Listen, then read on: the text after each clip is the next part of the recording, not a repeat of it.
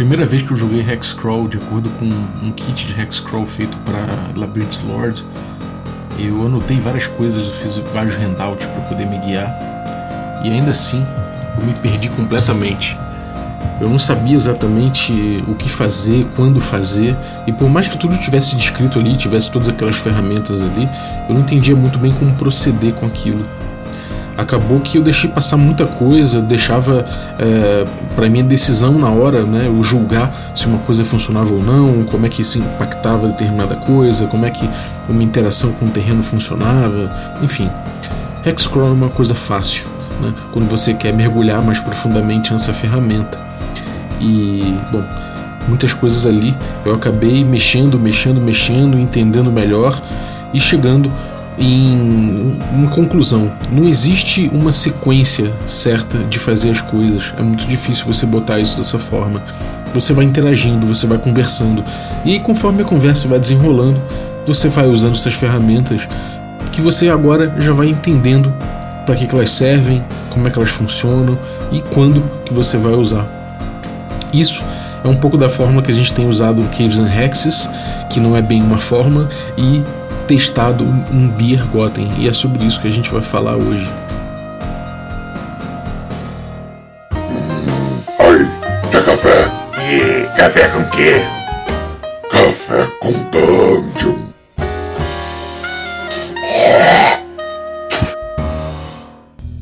Bom dia, amigos do Regra da Casa. Estamos aqui para mais um Café com Dungeon na sua manhã com muito RPG. Meu nome é Rafael Balbi e hoje eu estou aqui bebendo meu café delicioso enquanto acampo, né, enquanto olho a região aqui e decido qual caminho que eu vou pegar pelo meio dos ermos. É, se você quer beber um café como esse, delicioso, que é um café artesanal feito por pequenos produtores, você pode ir em ovelhanegracafés.com.br e usar o cupom Dungeon Crawl, tudo maiúsculo. E aí você amanhece bebendo um café gostoso como esse, que tem sabores tão claros e até um certo doce natural que você nem precisa de açúcar se você não quiser. Bom, é isso aí. Vamos lá, vamos vamos lá. Se você quiser se tornar um assinante, eu te dou um cupom ainda melhor.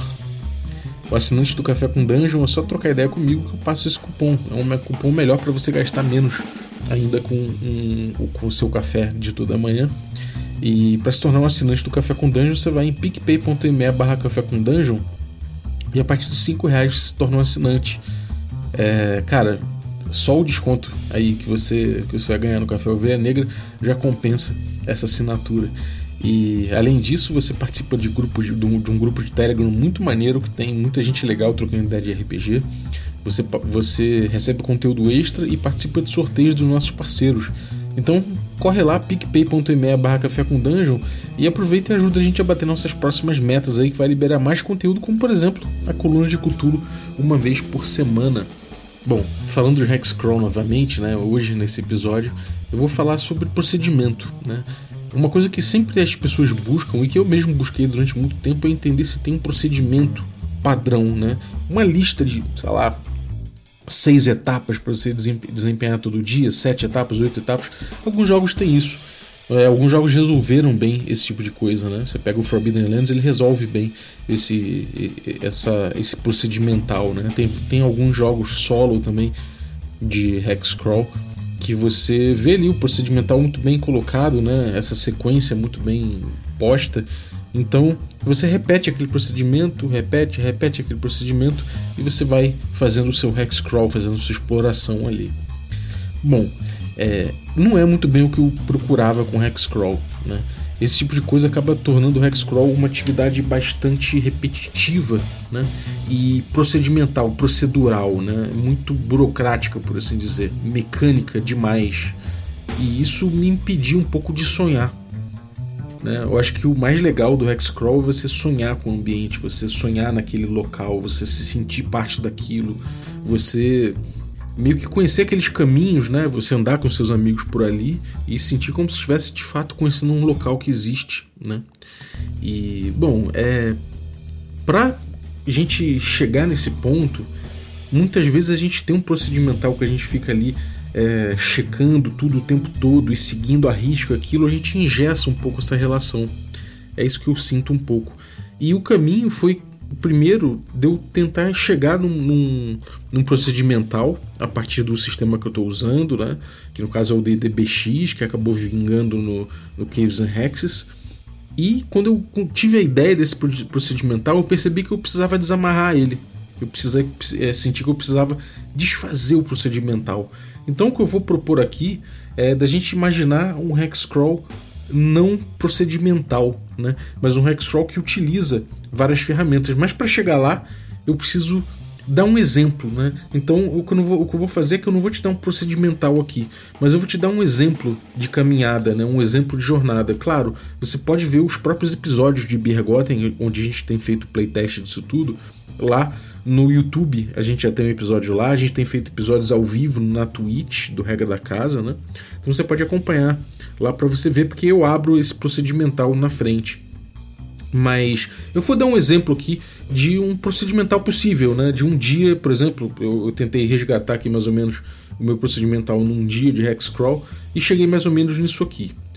Bom, primeira coisa, eu rolo na tabela de clima eu tenho, quero descobrir qual o clima que tá ali. Eu decido, não tem importância. Posso decidir que tá abafado, que tá frio, que tá quente, enfim. Birgol tem que ter uma tabela de clima apropriada, de acordo com a estação do ano. E você pode utilizar tabelas prontas aí, tem Hex Flowers, tem vários recursos em relação a isso. Sinceramente, eu acho que essa, essa decisão, ela não importa se você tira numa tabela, se você decide, não me importa muito, né? Eu acho que isso aí vai depender muito do que você quer ali para aquela sessão. E eu, de forma geral, rolo procedimentalmente. Né? Eu, eu chego, pego no meu, na tabela ali e rolo para ver a chance, é, qual o clima que vai estar, tá, né? depois a chance de chuva, e isso já me basta ali. Né? Então, bom, eu fiz uma tabela uma vez para clima e isso foi suficiente. É, depois, a gente tem ali que entender que horas são né, nesse momento do jogo e onde no mapa o grupo tá. Hexcrawl sem mapa não existe. Então a gente tem que entender em qual hexágono o grupo tá e onde nesse hexágono o grupo tá. E aí, beleza, e que horas, né? Então vamos dizer que o grupo tá agora tá 9 da noite e o grupo tá aqui no, num hexágono específico, né? Em Biergotten seria, por exemplo, a Taverna da Frasqueta, que fica no, no, no, hexágono onde fica a Vila da Frasqueta. E beleza, o grupo tá ali, né? No, mais ou menos no centro do hexágono ali, um pouco mais para para a parte oriental do hexágono, né? E beleza, eu anotei ali que são 9 da noite, ou seja, é bom anotar 21. Eu boto 21 no papel, numa ficha, no, numa anotação do Roll20, eu boto 21, sabendo que já está na 21 hora do dia, o dia tem 24. Né? E, e eu pergunto pro grupo quem é que está carregando mais peso, quem é que está mais é, cheio de coisa, quem é que tem mais armadura, arma, né? dependendo do tipo de, de regra que você está usando. No caso do Caves and Hexes, a gente usa o sistema de regra que conta, o, o, que conta de peso mesmo é tesouro, armadura e armas. Então a gente vê ali quem tem a armadura mais pesada, quem está carregando mais coisa e, e vê na tabela, né? A gente tem uma tabela lá de, de ritmo de viagem, é isso que a gente quer descobrir. Aí eu pergunto o peso e vejo. Se o cara tem, sei lá, vamos dizer que o cara tem é, 520 moedas de peso, né? O peso calculado em moedas. Então, ele está pesando até 600, né? mais de 400 e até 600. Na tabela, isso quer dizer que ele, ele, ele anda 3 hexágonos por dia, né? É, ou seja, 18 milhas por dia. Isso compreendendo que a jornada de, do, do, dia leva 8 horas de, de caminhada né? e depois de, ou, ou, atividades e depois descanso. Né?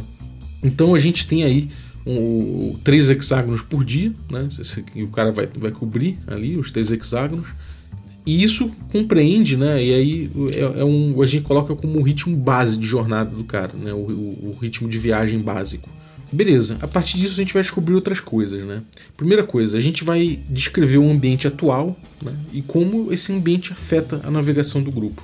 Isso é uma coisa importante. Você vai dizer como é o chão, se tem pedras, se não tem, se está no meio de uma floresta, se tem muitas raízes, se tem córregos, como é que é andar por esse ambiente, né? E você vai dizer especificamente, tá, vocês estão vendo um monte de, de árvores é, se, é, se cruzando, algumas derrubadas, umas mais velhas, outras mais novas, arbustos, é uma paisagem de selva fechada, ou é, é de repente se é um local aberto, que é um local de campo, que parece liso como um tapete, né, convidativo para caminhar.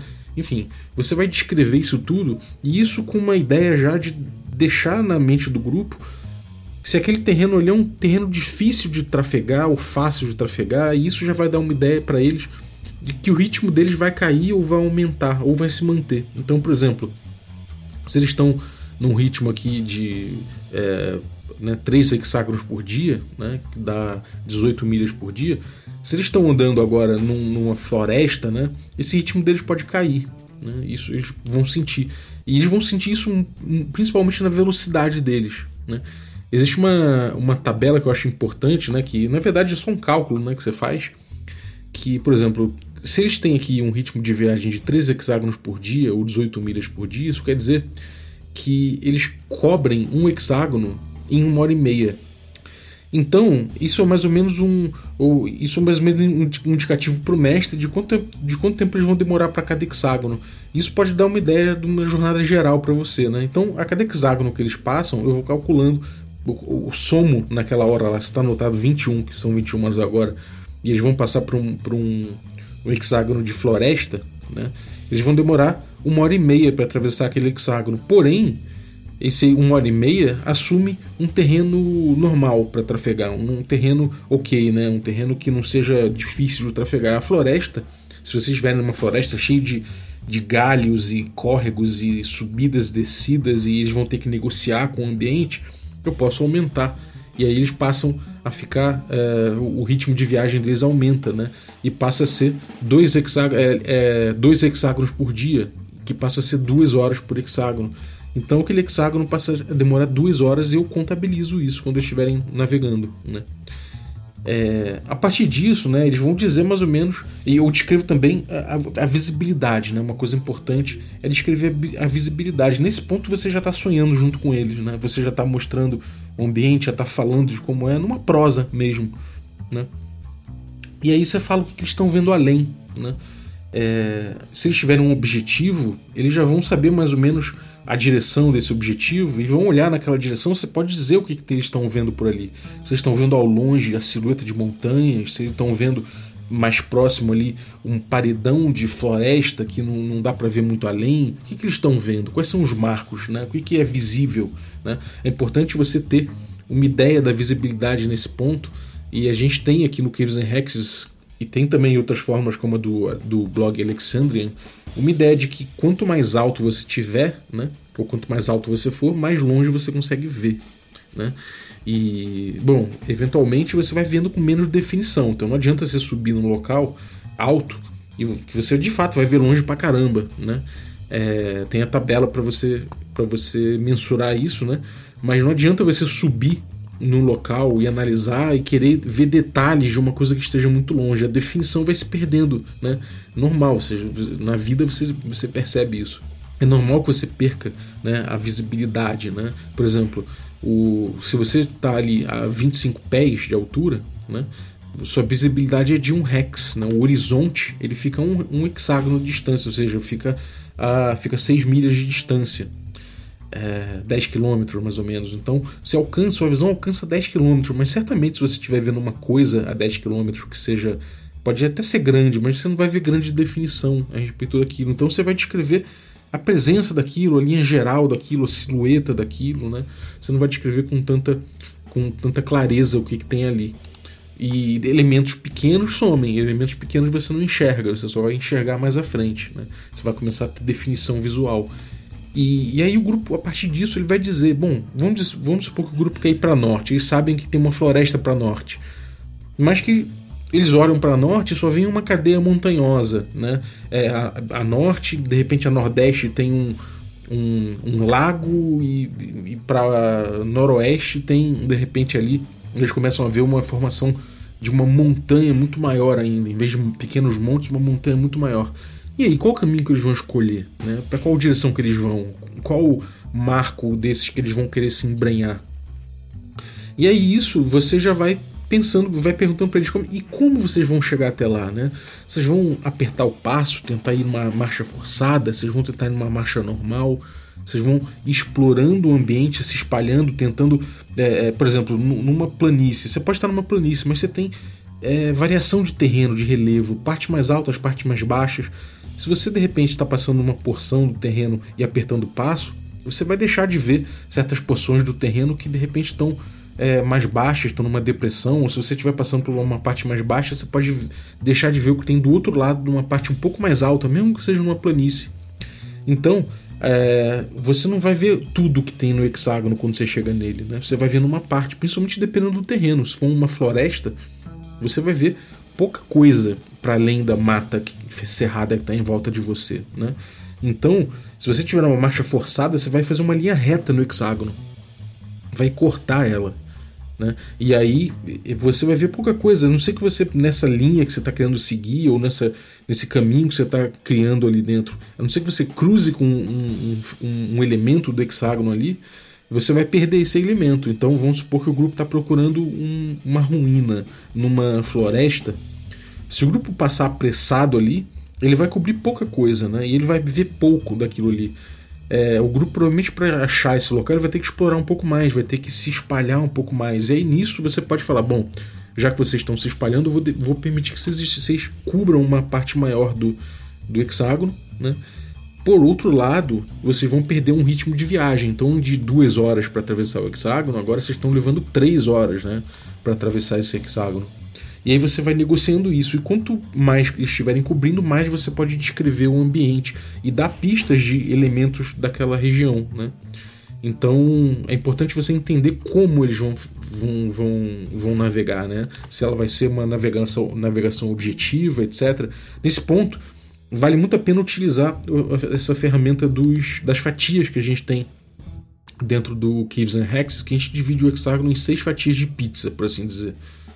E aí você, vamos supor que você sabe que a ruína ela tá na fatia 2 né, do hexágono. Você jogou um D6 e falou, bom, a ruína tá na fatia 2 do hexágono. Ou você preparou é, anteriormente, né? Vamos supor também que você sabe, por, pela sua preparação ou, pela, ou porque jogou um D6 e descobriu, dois D6 e descobriu que há um rio saindo da fatia 1 indo até a fatia 4, né, serpenteando pela, pela 5, pela 6, de repente, você sabe que pô, esse rio ele não cruza necessariamente com as ruínas. Então, se o grupo falar que vai apertar a marcha, seguir o mais rápido possível, seguindo o rio no, com a mata densa, eles não vão ver ali na fatia 2 né, do ambiente que tem a, a, as ruínas. Aí eles vão perder isso, né? Eles vão passar pelo, pelo hexágono sem encontrar. Se alguém falar, ué, vocês não passaram na região tal? Sim, passamos, a gente não viu essa ruína. Por, por outro lado, se eles estivessem é, diz, dizendo que iam que iam explorar mais, né? Que iam fazer uma, que iam fazer um, um, um percurso um pouco mais amplo, se espalhar mais, procurar mais pela região. É, a gente pode de repente diminuir né, o número de. O, diminuir o ritmo, né, como eu falei lá atrás, só que aí você aumenta o número de fatias que o grupo explora. Né? Então vamos supor que o grupo, quando, estiver passando pelo rio na fatia 1, se o grupo estiver explorando, você pode aumentar a visibilidade do grupo, né? É, pela fatia 2 e 6 ali. Então ele veria que na, ruína, na fatia 2 tem a ruína. Então quando estiverem passando pelo rio, chegando ali na fatia 1, que de repente é, você, você vai descrever que é quando o rio começa a subir a montanha, que é o, o próximo hexágono, né? Você descreve que quando estão chegando naquele ponto, eles contemplam o suficiente para ver que tem um pedaço ali com uma pequena clareira e ali já tem indícios de uma ruína, então já podem se dirigir para aquela região, né? Então esse tipo de navegação vai ficando muito no sonhar e muito no diálogo, o que é uma coisa muito interessante. A gente dá ferramentas para que você chegue nesse ponto, né? E bom, dentro disso, o importante então é que é, quando o grupo começa a navegar, que você esteja com o Rex na mão, que você entenda o que, que tem naquele Rex, que você é, leia o, o, conteúdo daquele Rex. Quando a gente separa o, o mapa em hexágonos, a gente está justamente fazendo isso. Uma das razões é para a gente poder é, compartimentar e descrever, né? Então você vai entender o que, que tem naquele hex, né? Seja para gerar automaticamente se você estiver improvisando, ou seja para você ler o, que você preparou para aquele hexágono, né? Isso vai te ajudar nessa navegação, né? Entender o que, que ele é, como ele funciona, o que tem ali, né? Qual o, o elemento principal daquele hexágono, os obstáculos e caminhos que tem por ali, né? Por exemplo, se o grupo falou que seguir um rio, ele propôs um caminho, seguir um caminho natural. Mas podia ter uma estrada, podia ter uma outra coisa. Então você vai entendendo como essa estrada se coloca naquele hexágono, né? E como ela se relaciona com, os, com, com o ambiente. Eu falei num podcast recente sobre caminhos, e normalmente um caminho natural ele corresponde a um caminho, quer dizer, um caminho artificial, tipo uma estrada, uma trilha, normalmente ele corresponde a um caminho natural, né? É, ninguém abre uma trilha, normalmente, num lugar que é muito impossível de você atravessar. Você vai abrir uma trilha por um caminho que a natureza já forneceu, de certa forma, uma facilidade para trafegar, mas vamos supor que tem mata pra caramba, você vai cortando a mata para abrir aquele caminho, né?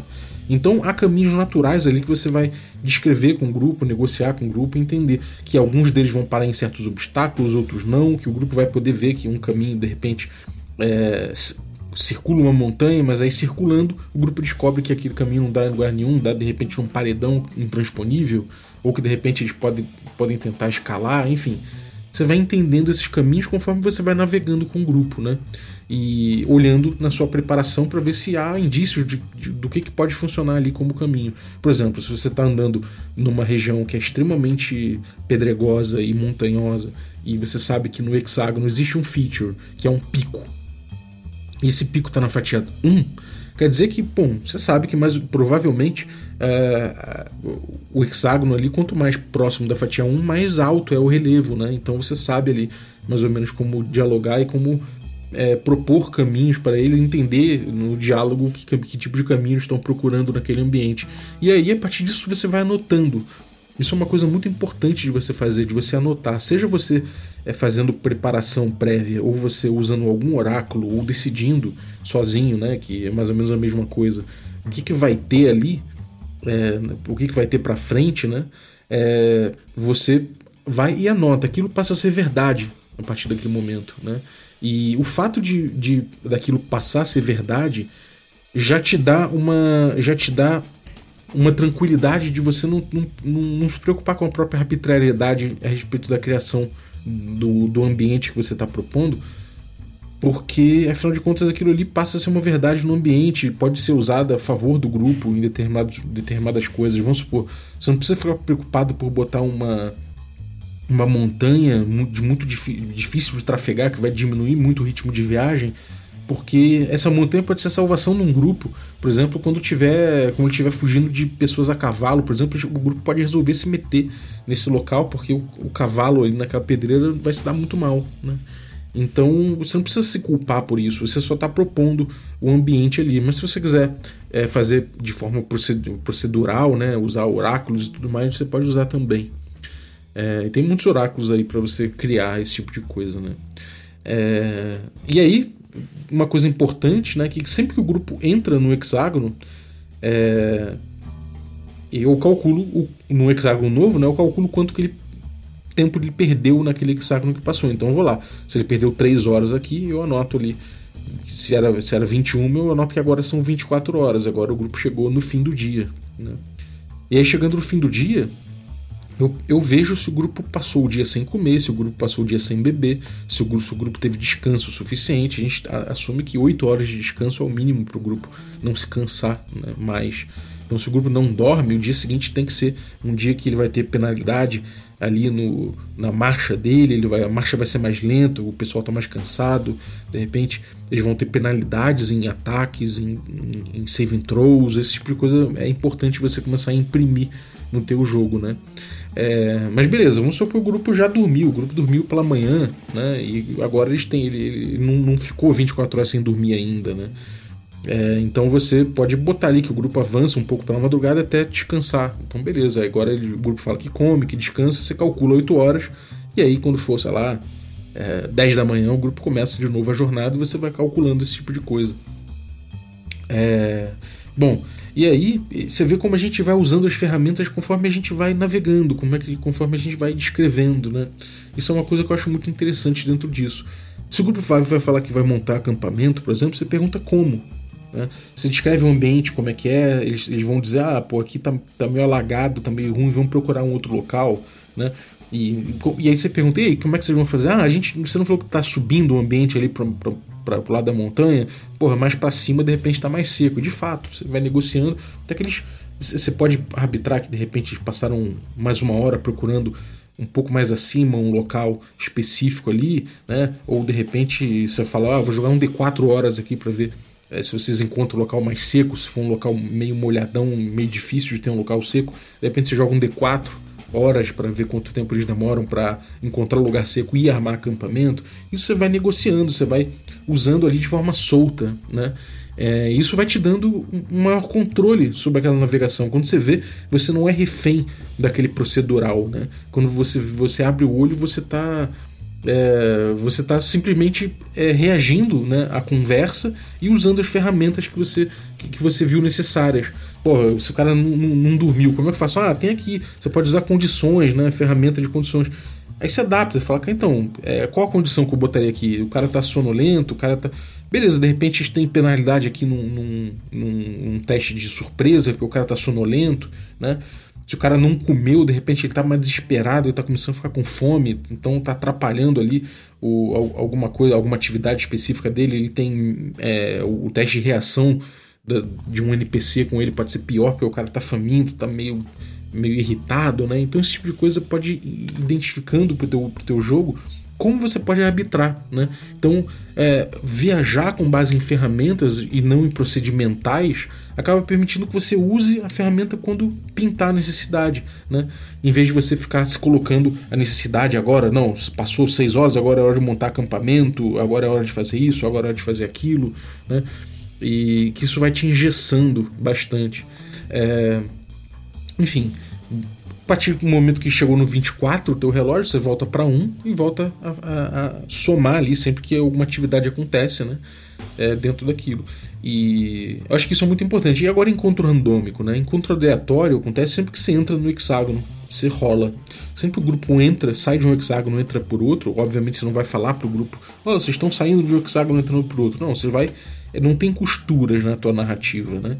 Você vai dizendo como é que o grupo atravessa um rio, como é que ele continua andando por um prado, por, por prados, e, e, como ele vai começa a subir uma, uma, uma montanha. Isso você vai dizendo, né? Para você mesmo que você sabe que ele entrou num, que o grupo entrou no hexágono novo. Quando isso acontece, aí você rola a probabilidade de encontro randômico. Na fórmula atual, a gente tem feito os encontros por, é, por ritmo de jornada rolado toda vez que tem um hexágono. Então, é, sempre que você entrar no hexágono novo, você descobre se vai ter um encontro randômico ali de acordo com o ritmo. Então vamos supor que o grupo está andando em 8 horas por hexágono, né? ou seja, um hexágono por dia. Então é, ele chega ali e ele tem um ritmo associado a isso. E o ritmo aqui no caso é uma chance em dois dele ter um encontro randômico. Por quê? Porque ele está demorando muito para passar ali naquele ambiente, ele está se expondo né, uh, mais tempo e, e, e, naquele ambiente ali. Fora isso, né? É, é, o, claro que o, o, o, local influi. Ah, uma floresta é mais fácil encontrar criatura do que num, num, num sei lá, num... Beleza, você pode assumir que sim. Mas isso já está calculado de certa forma. A gente já pode abstrair isso também, porque de certa forma isso já vai, já vai é, incidir na sua, no seu ritmo de jornada. Né? Então, se você está demorando 8 horas para atravessar um hexágono porque ele é, é floresta, isso já está levando, já está aumentando sua chance de encontro randômico. Então, essa fórmula aqui a gente achou muito interessante e que ajudou bastante a gente decidir. Em vez de a gente rolar por dia, decidir onde vai ser, e aí no dia de repente se passou por vários, vários terrenos diferentes, com ritmos diferentes, e aí isso poderia influenciar no, no, no encontro aleatório, agora a gente sabe, nesse hexágono aqui vai ter um encontro. E se sair o encontro, né, vamos supor agora você rolou uma 50% de chance aqui, saiu o encontro, você guarda esse encontro no bolso. Né? E conforme você está é, sonhando ali com o grupo, descrevendo o ambiente e tudo mais, você vai preparando o teu encontro. Né? Você pode jogar um, uma antecipação, você pode botar gatilhos, por exemplo, se o grupo começa a fazer um barulho muito grande, se o grupo para numa região específica, e aí você pode entender qual é o encontro, quem é que né, joga na tabela lá, qual a criatura que eles vão encontrar, o que, que é, um, é um fenômeno meteorológico, é um, é um um, sei lá, um viajante que eles encontraram, uma criatura nociva, como é que vai ser? E aí você vai jogando, né? Você vai jogando os elementos desse encontro, você vai preparando esse encontro aí para que para que ele ocorra tranquilamente, você não precisa jogar imediatamente, né? Se saiu um encontro com uma, sei lá, com uma serpe, não quer dizer que você, o grupo agora é uma serpe na cabeça de vocês, não é isso. você vai trabalhando isso, né? Claro que o grupo pode ser surpreendido pela SERP, óbvio que pode, mas até isso assim é importante que você antecipe, que você coloque ali de repente que a região, é, de repente você, você, percebe que tem poucos mamíferos aparecendo, não tem roedores, não tem nada assim. O que, que é isso? Pode ser uma presença de um, de um predador maior, pode ser que esteja no horário que o predador sai da toca, ele pode estar à, à espreita, né? um nervosismo na mata entre as criaturas, isso pode indicar muita coisa. Então você começa a preparar a partir do momento que você sabe, olha, eu tenho no meu bolso para esse hexágono inteiro aqui eu tenho encontro randômico. Outra coisa também é que se o grupo cai no ritmo de viagem abaixo de 8, de 8 horas por, por hexágono, aí você faz um, um zoom narrativo e entende porque que o ritmo parou. Né? E aí você vai, vamos supor que o grupo, o ritmo do grupo parou porque o grupo não dormiu, é, tá carregando muito peso e tá no meio de uma floresta. Esses três fatores levaram a, o ritmo de viagem do grupo para baixo de, é, de um hexágono por dia. E agora? Agora a gente dá um zoom narrativo e eles vão ter que resolver isso, né? Para eles voltarem a caminhar. Ou eles vão descansar, ou eles vão sair da floresta, tentar outro caminho, ou vão carregar menos peso, né? enterrar o tesouro que eles pegaram, sei lá. Eles vão ter que dar um jeito de aumentar de novo o ritmo, porque senão eles não vão conseguir andar muito.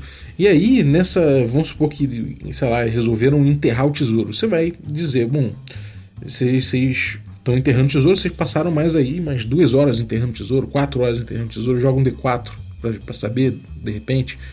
E aí, isso vai contar como tempo de jornada, né? Eles vão se cansar dentro disso e eventualmente vão ter que dormir. Então você vai levando, né? Você vai levando essa negociação para frente usando as ferramentas quando precisar.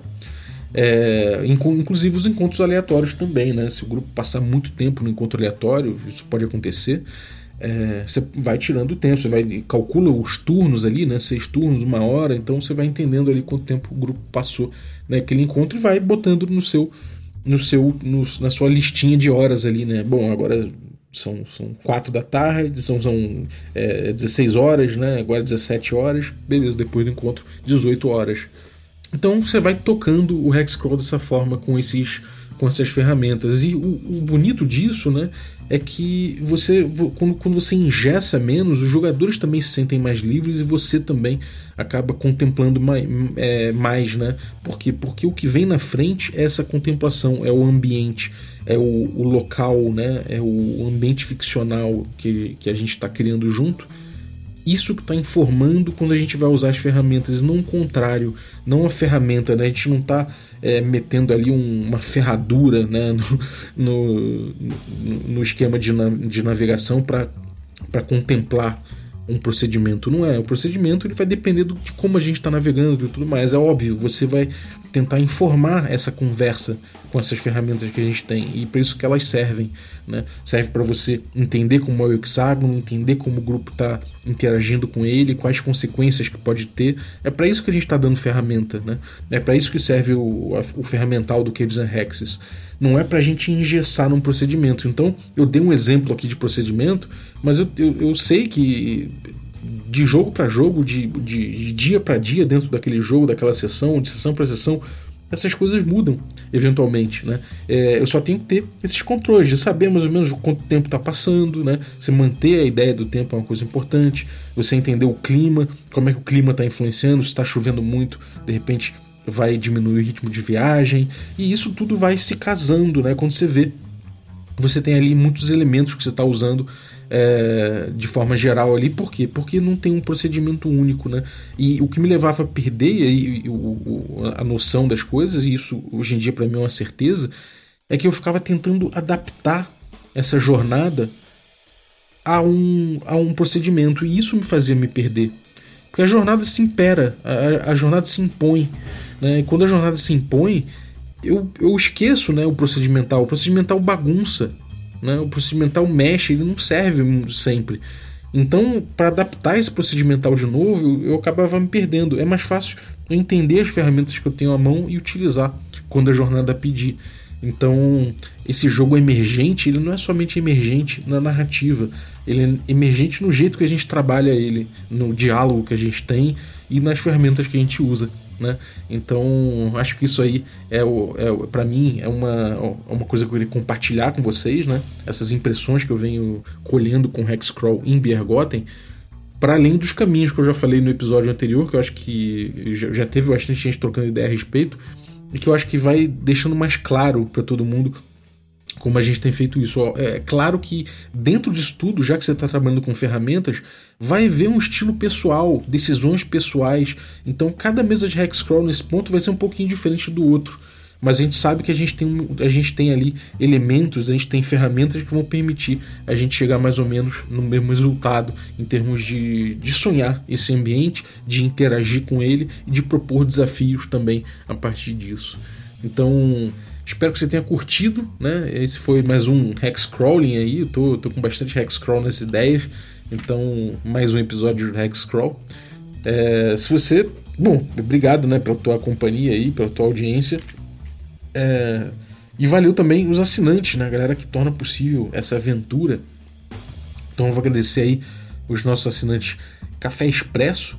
Dentre eles aí, vou agradecer o, o Danilo Depire, Depirex de Abreu, acho que é assim que se fala, Depirex, não sei, francês. Então, porra, Danilo, muito obrigado aí pelo teu apoio, cara. Valeuzaço mesmo. É, agradecer também os nossos assinantes Café com Creme. Dentre eles eu vou agradecer aí o Vitor Carvalho, cara. Muito obrigado pelo teu apoio. E agradecer também os nossos assinantes Café Gourmet, e são eles Erasmo Barro, Jean, Jean, Gilvan Gouveia, o Ricardo Mate, Pati Brito, o Adriel Lucas, o Bruno Cobb, o Diego Sextito, o Rafa Cruz, o Abílio Júnior, o Denis Lima, o Marcelo Pires Bentes, o Jean Paz, o Franciola Araújo, o, o Rafa Mingo, o Rafa Garotti, o Caio Messias, o Pedro Cocola, o Erasmo Barros, o Tito, o Marcos Paulo Ribeiro, o Germano Assis, o Playmo Lens, o Rodrigo de Lima Gonzalez. E é isso aí. Valeu, galera. Um abraço aí, obrigado pelo apoio e até a próxima.